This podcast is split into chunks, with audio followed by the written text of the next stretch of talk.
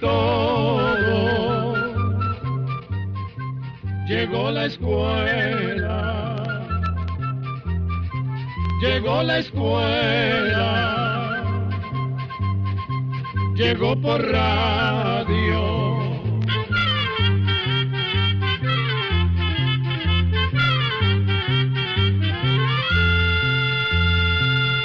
Oigamos la respuesta.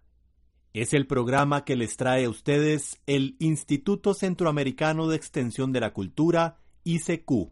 El señor Hugo Rolando García nos escribe desde Ciudad Guatemala, Guatemala, y nos hace la siguiente pregunta. ¿Qué significa el nombre de Alemania, su independencia y su héroe nacional? Oigamos la respuesta. Vamos a contarle que el actual pueblo alemán desciende de las llamadas tribus germánicas que vivieron en el norte de Europa.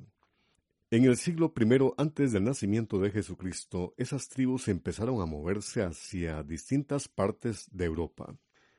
Sin embargo, para aquel tiempo muchas de las tierras a las que llegaron a asentarse esas tribus germánicas eran dominadas por el imperio romano. En varias ocasiones hubo enfrentamientos entre romanos y las tribus germánicas. Es más, cerca del año 9 después del nacimiento de Jesucristo, varios pueblos germanos se enfrentaron al ejército romano. Durante esa batalla surgió un líder llamado Arminio o Germán, que luchó valientemente contra las legiones romanas. Ese líder, que vivió hace tanto tiempo, sigue siendo considerado uno de los héroes nacionales de Alemania. Con el pasar de los siglos, más pueblos germanos llegaron a más y más regiones del Imperio romano y se establecieron con gran fuerza, hasta que llegó un momento en que el imperio empezó a resquebrajarse. Mientras que los pueblos germánicos cada vez tenían más poder, en ocasiones hasta decidían quiénes serían los gobernantes del Imperio romano. A finales del siglo V después del nacimiento de Jesucristo, el Imperio romano estaba tan débil que se fragmentó, y lo que quedó fue una lucha entre diferentes reinos. Sin embargo, con el tiempo esos reinos llegaron a formar parte del llamado Imperio Carolingio, y más adelante del conocido Sacro Imperio Romano Germánico, fundado por Carlomagno y que perduraría hasta los años de 1800. Pero no es sino hasta el año de 1871 en que a partir de esos reinos formaron el imperio alemán que perduró hasta el año de 1918, cuando se convirtió en una república luego de la Primera Guerra Mundial. Por otra parte, le contamos que los alemanes en su idioma le dan a su país el nombre de Deutschland, que en español viene siendo como el país de todas las gentes o también tierra del pueblo. En español a este país se le conoce como Alemania, pues en el antiguo idioma latín los romanos le daban a una tribu de esa región de Europa el nombre de Almanis o Alamanes, que significa todos los hombres. Por otra parte, le contamos que luego de la Segunda Guerra Mundial, Alemania quedó dividida en dos países, la República Federal o Alemania Occidental y la República Democrática Alemana o Alemania Oriental que era gobernada por la Unión Soviética. Pero en el año 1990, con la desaparición de la Unión Soviética, también dejó de existir la República Democrática Alemana y se formó una sola Alemania unificada. A partir de entonces, este país empezó a desarrollarse y en la actualidad se dice que es una potencia económica del mundo y se le considera el centro de las actividades económicas de Europa. Desde 1990, el Día de Fiesta Nacional se celebra el 3 de octubre, que fue la fecha en que Alemania volvió a unirse en una sola. Por último, se dice que los colores de la bandera de Alemania vienen del uniforme que usaron los alemanes para enfrentarse a las tropas de Napoleón, pues era un uniforme negro con botones dorados y detalles rojos.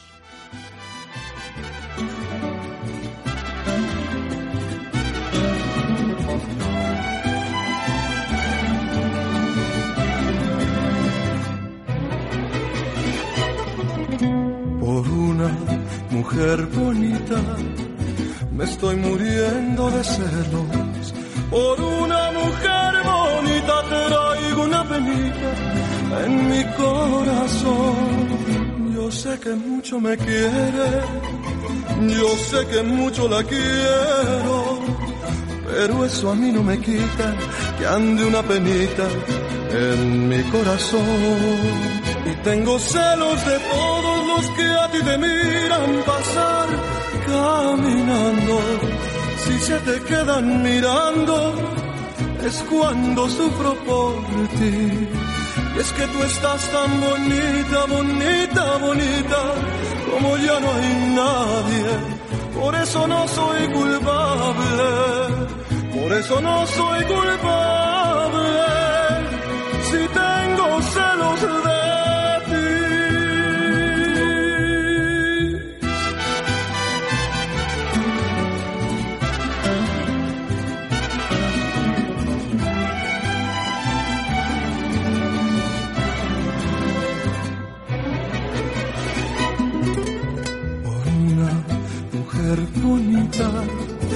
estoy muriendo de celos. Por una mujer bonita traigo una penita en mi corazón. Yo sé que mucho me quiere, yo sé que mucho la quiero, pero eso a mí no me quita que ande una penita en mi corazón. Y tengo celos de todos que a ti te miran pasar caminando, si se te quedan mirando, es cuando sufro por ti. Y es que tú estás tan bonita, bonita, bonita, como ya no hay nadie. Por eso no soy culpable, por eso no soy culpable. Si tengo celos de ti, si tengo celos de ti si tengo celos de ti. ¿Qué motivó la visita a Costa Rica de Charles Lindbergh? Esa es la pregunta que nos hace el señor Rommel Araya Martínez, quien nos escucha en San José, Costa Rica. Escuchemos la respuesta. El estadounidense Charles Lindbergh fue el primer aviador que cruzó sobre el mar Atlántico. El vuelo lo hizo en el mes de mayo de 1927. Lindbergh voló desde Long Island en Nueva York, en Estados Unidos, hasta la ciudad de París, capital del país europeo llamada Francia. Lindbergh voló una distancia de 5.800 kilómetros y duró 33 horas y 27 minutos en su vuelo. Un año después, en enero de 1928, Charles Lindbergh llegó a Costa Rica en su avión Espíritu de San Luis. Con la llegada a Costa Rica, Lindbergh buscaba explorar nuevas rutas en Latinoamérica para la compañía aérea Pan American que había fundado no hacía mucho el empresario Juan Tripp, de quien Lindbergh se hizo socio. Un estimable oyente nos escucha desde Punta Arenas, Costa Rica, y nos hace esta consulta. ¿Qué acción curativa ejercen las flores de manzanilla en las paredes estomacales? Porque actúan de manera excelente sobre las gastritis y úlceras gastrointestinales. Escuchemos la respuesta. Vamos a contarle que las flores de manzanilla poseen sustancias que ayudan a desinfectar y a desinflamar. Además, en estudios clínicos se ha observado que las flores de manzanilla tienen una sustancia que ayuda a reducir la acidez estomacal.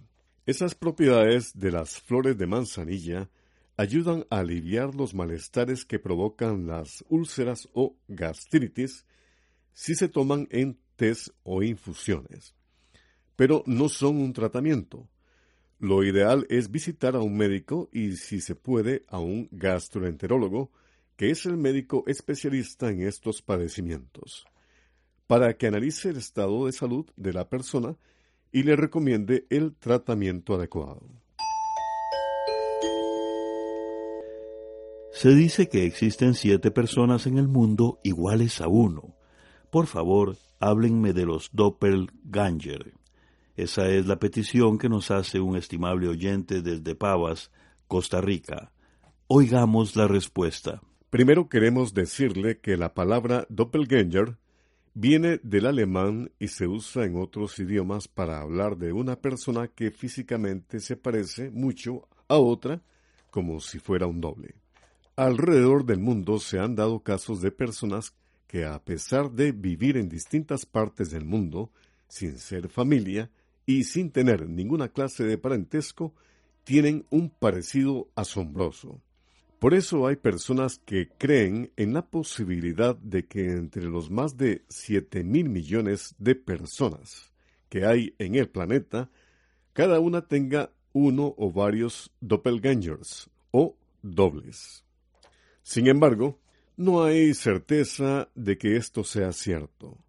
Y quizás ese increíble parecido entre personas que ni se conocen y no son familia se deba a las posibilidades que tiene la naturaleza para hacer combinaciones entre las muchas características físicas que pueden existir, que a pesar de la enorme variedad que hay entre las personas, en algún momento hay rasgos que tienden a repetirse sin importar la herencia o el parentesco.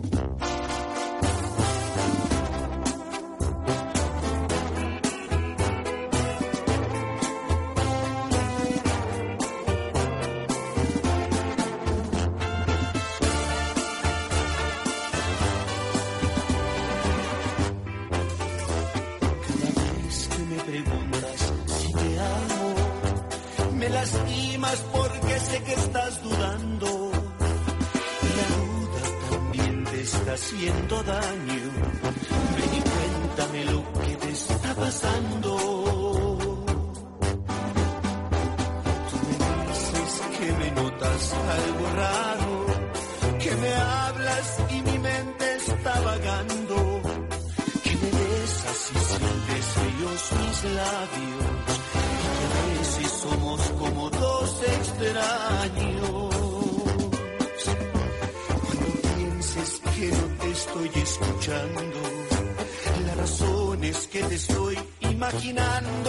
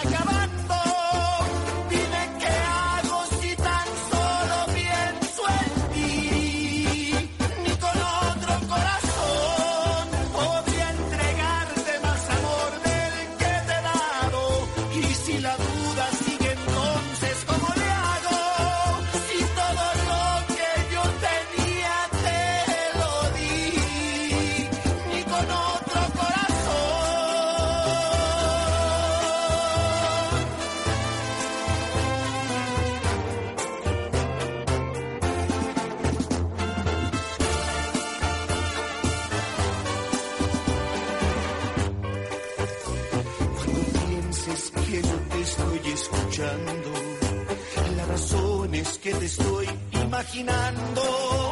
Que estás conmigo en el altar.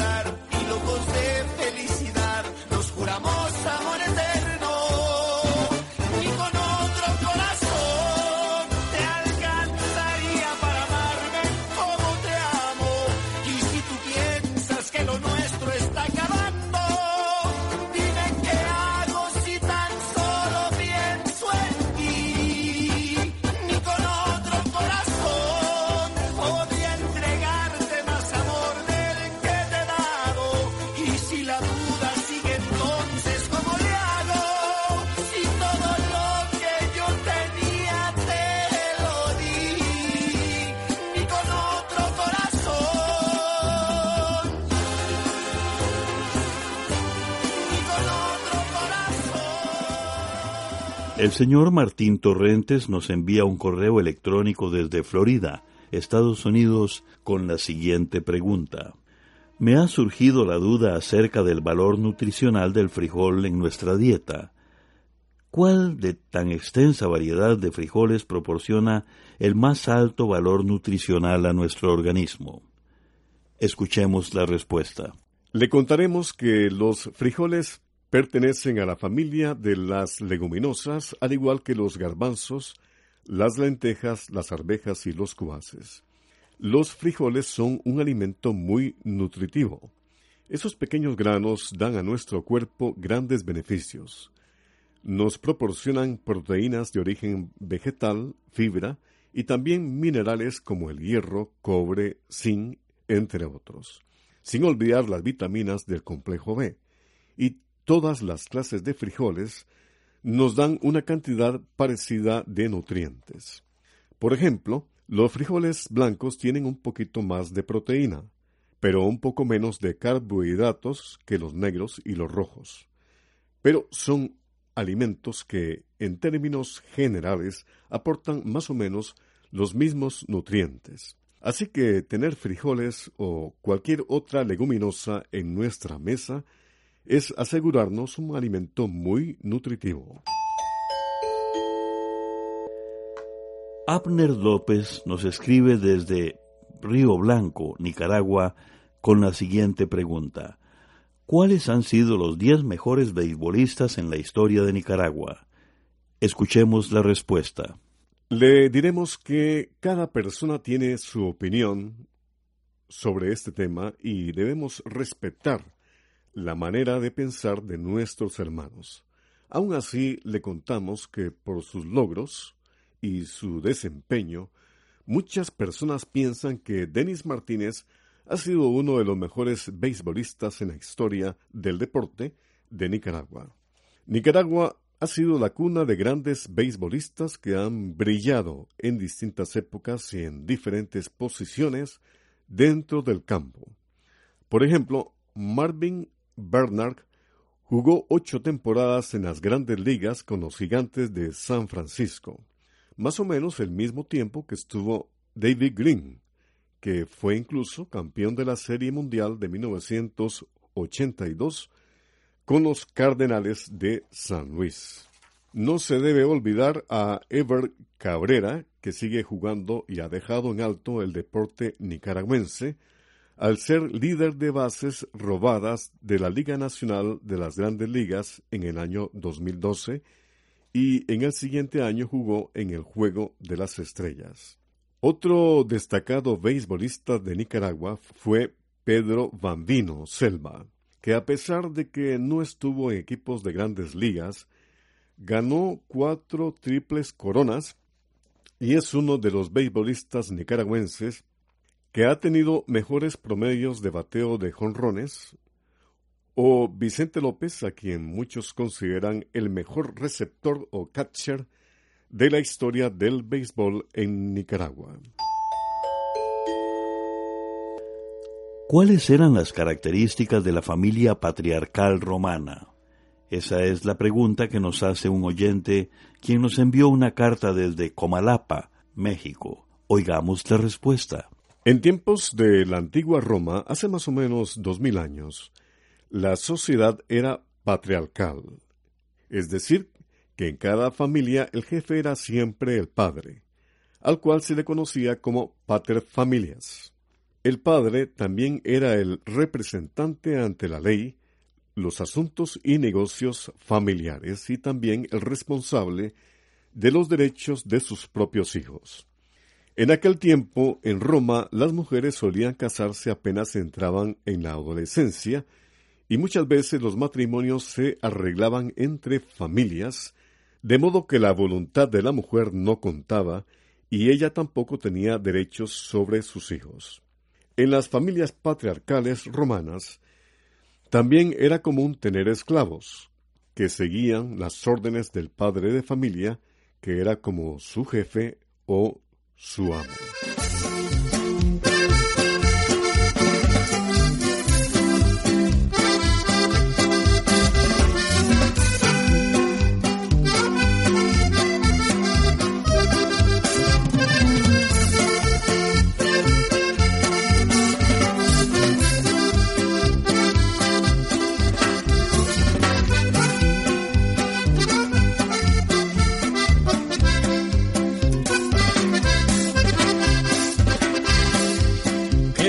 A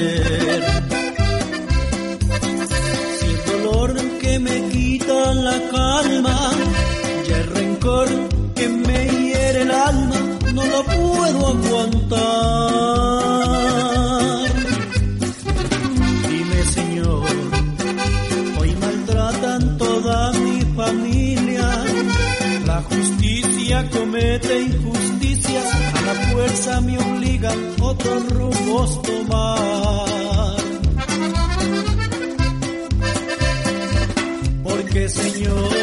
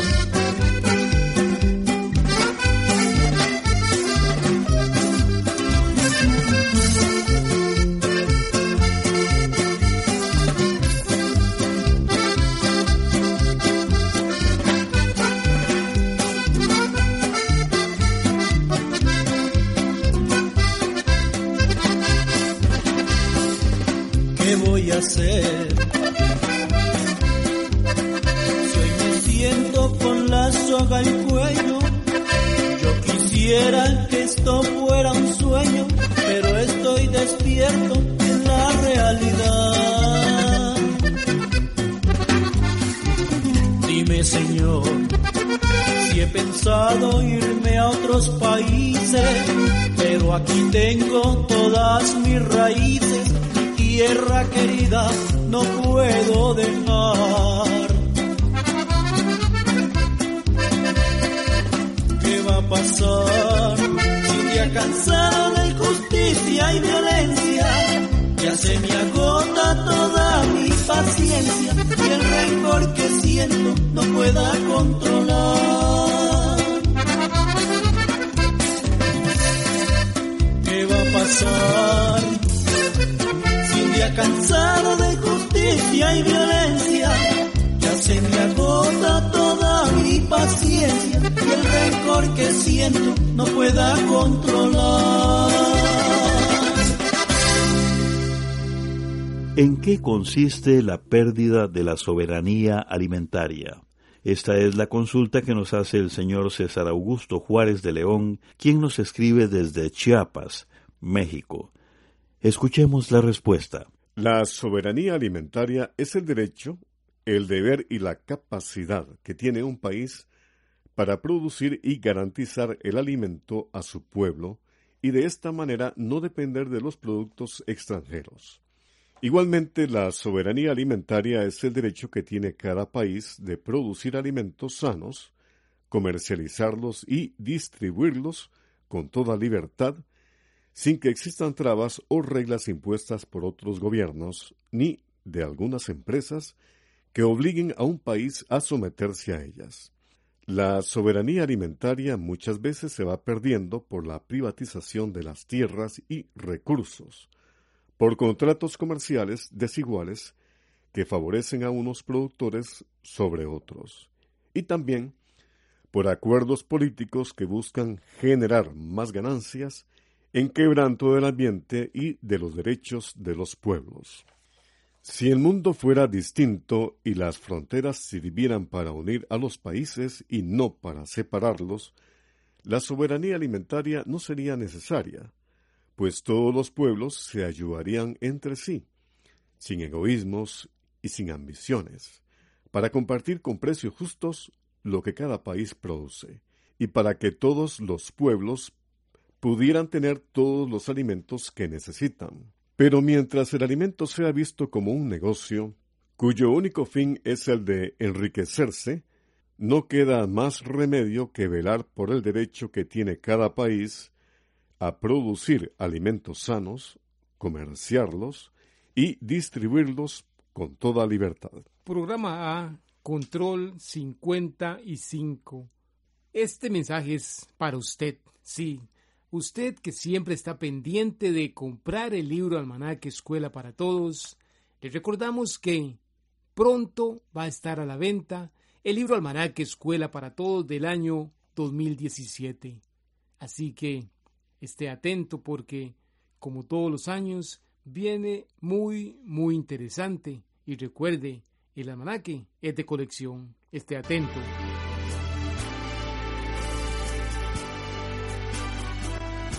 Así llegamos a un programa más de Oigamos la Respuesta. Pero le esperamos mañana, si Dios quiere, aquí por esta su emisora y a la misma hora. Mándenos sus preguntas al apartado 2948-1000 San José, Costa Rica.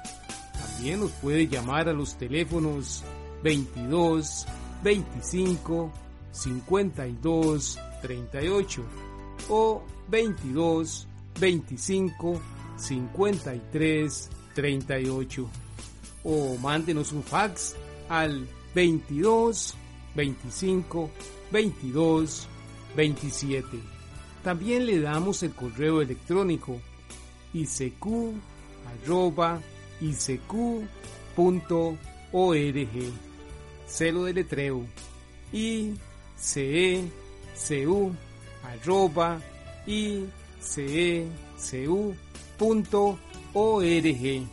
Para nosotros sus preguntas son muy importantes y estamos para servirle.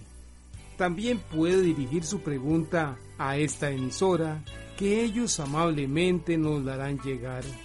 Muy importante, dele su nombre completo, dirección bien exacta ah, y el lugar donde escuche el programa. Recuerde que comprender lo comprensible es un derecho humano. Que Dios le bendiga.